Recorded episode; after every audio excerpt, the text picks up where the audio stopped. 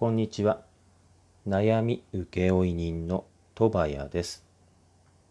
10月の5日、関東は晴れております。収録している時間は8時なんですが、部屋の中がもうすでに暑くなってきております。皆さん、いかがお過ごしでしょうか？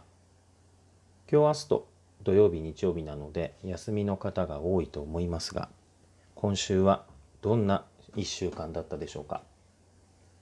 いろいろ毎日皆さんあると思いますけどね毎日毎日楽しく過ごしていくことが重要だと思います。というわけで今日も一日楽しくいきましょう。悩み請負人の戸谷でした。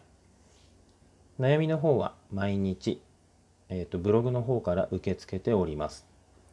URL 載せておきますのでそちらから悩み何でもいいのでね気軽に悩みのメッセージいただけたらスマホに届くようになっていますのですぐに返信したいと思います。それでは10月5日。